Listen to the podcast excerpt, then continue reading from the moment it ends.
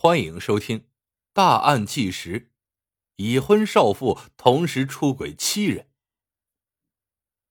人生，凡是选择必有代价，可惜很多人不懂这些道理。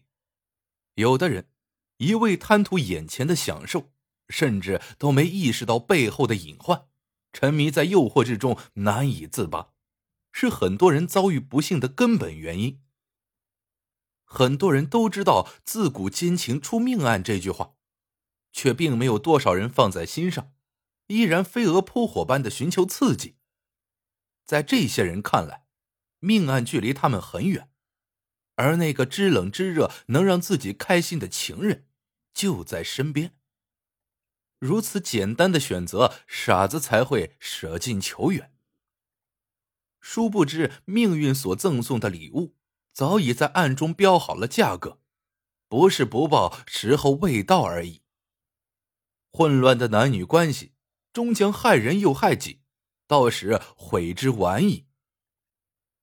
江西宜春曾发生过一起灭门惨案，也许会让人们更加深刻的认识到这个道理：一个已婚女人为了钱财，同时出轨七人，即使公婆阻挠。众人指点，丈夫暴怒，她也无动于衷，依然我行我素。这段混乱的关系，最终引发三人死亡的悲剧。该女子被其中一个情夫杀害，就连自己的一儿一女也纷纷遭暗害。自己不忠于婚姻，寻欢无度，遭此一劫，也算咎由自取。可是那可怜的一儿一女。到底做错了什么？要为母亲的错误付出生命的代价？这一切到底是如何发生的？那么情夫又为何如此绝情？于小梅，江西宜春市万载县罗城镇人，出生于一九七三年。虽然是农家姑娘，于小梅出落的却十分漂亮，思想也很前卫。一九九二年，十九岁的于小梅认识了隔壁乡镇的一个帅小伙，两人谈起了恋爱。那时候农村还都讲究媒妁之言，自由恋爱的姑娘其实并不多。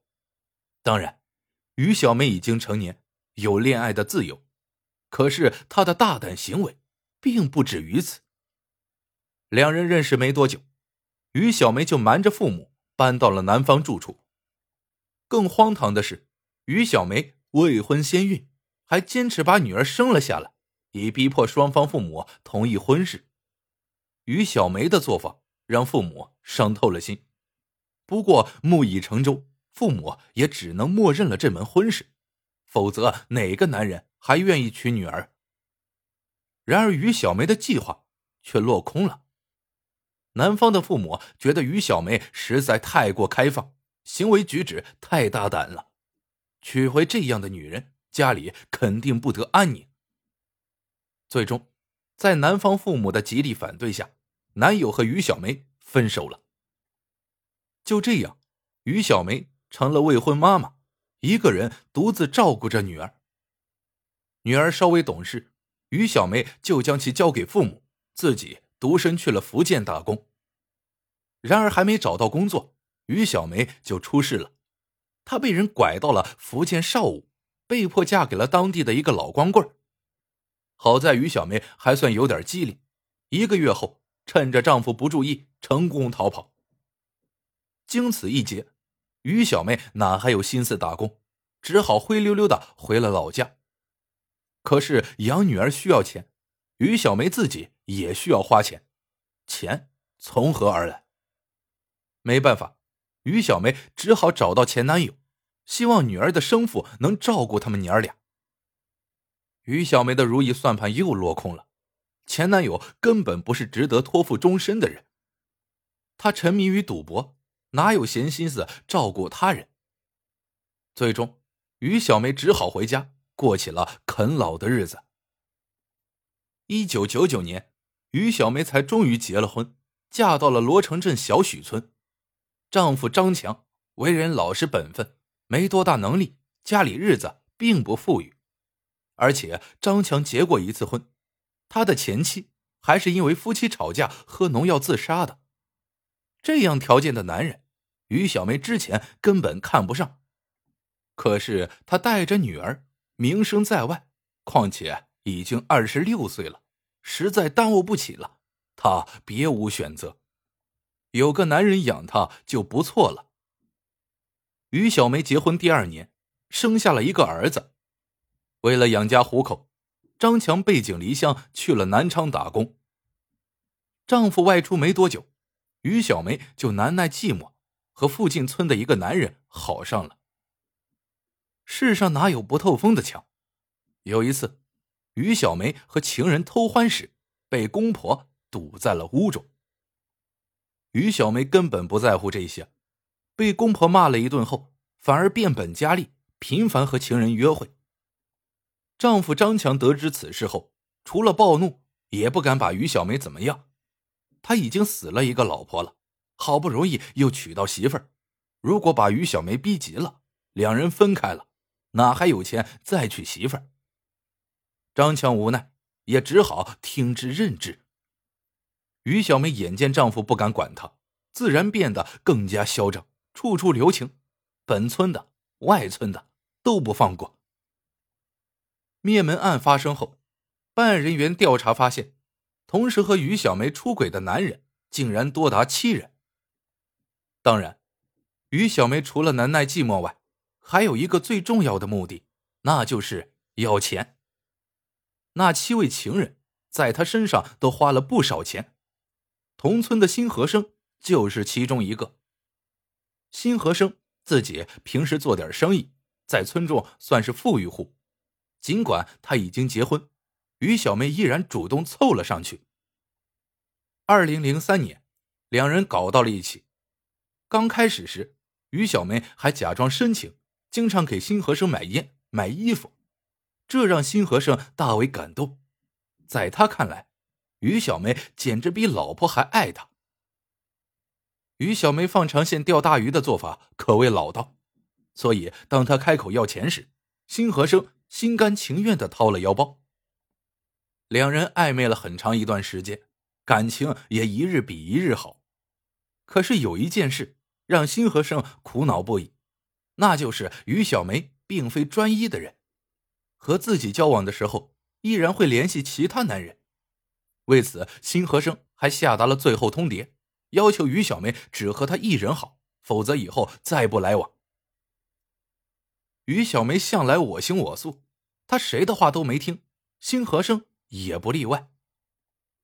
二零零七年六月，妻子知道了辛和生的事，大闹了一番。辛和生自觉理亏，暗下决心远离于小梅。可是于小梅却隔三差五的给他打电话，张口要钱。辛和生只要敢拒绝，于小梅就威胁他，不送钱的话就去你家里闹。辛和生真的是怕了于小梅了，只能乖乖服软，给于小梅送钱。当然了，每次送钱，两人会温存一番。如此藕断丝连的关系，让辛和生苦不堪言，可又无计可施。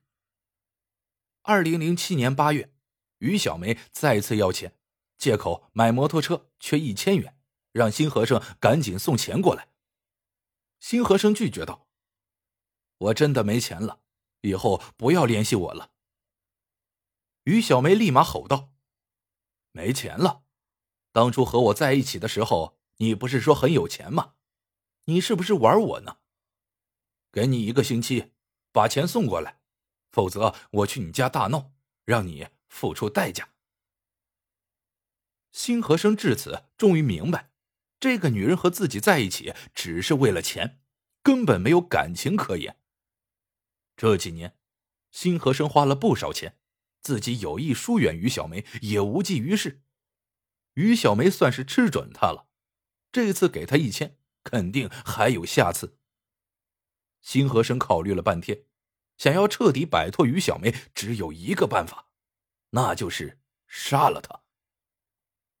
他知道杀人是死罪，可是，一想到于小梅欲壑难填的嘴脸，心又一横，总不能一直这么憋屈。二零零七年八月十六日晚上，辛和生拿着菜刀摸进了于小梅的房间。看着熟睡中的于小梅，辛和生犹豫了，他实在下不去手，正要扭头溜走时，惊醒了于小梅。看到辛和生手中的菜刀，于小梅丝毫不惧。怎么，你想杀我？我明天就告诉你老婆去。于小梅的话一下子刺激到了辛和盛，连砍几刀后，将于小梅当场杀死。于小梅的儿子被吵醒后，也遭到灭口。那时辛和盛已经失去了理智，干脆一不做二不休，将于小梅的女儿也一起杀了。二零零七年八月十八日，辛和生落网。辛和生因和于小梅发生感情纠葛，将其杀死，还牵连到无辜的孩子，作案手段可谓狠毒，其行为已经构成了故意杀人罪。根据刑法第二百三十二条，故意杀人罪处死刑、无期徒刑或者十年以上有期徒刑；情节较轻的，处三年以上十年以下有期徒刑。经宜春市。中级人民法院审理，辛和生被判处死刑。于小梅本身长得漂亮，如果不出意外，完全可以找到一个好人家，平安幸福的过一生。然而，她一再做出错误选择，将自己的命运推入了苦难的深渊。为了钱，他可以毫无羞耻的出卖自己，从来没想到过要为此付出代价。于小梅欲壑难填。频繁的威胁情人，以至于导致悲剧的发生，儿女也受其牵连，真是让人怒其不争，哀其不幸。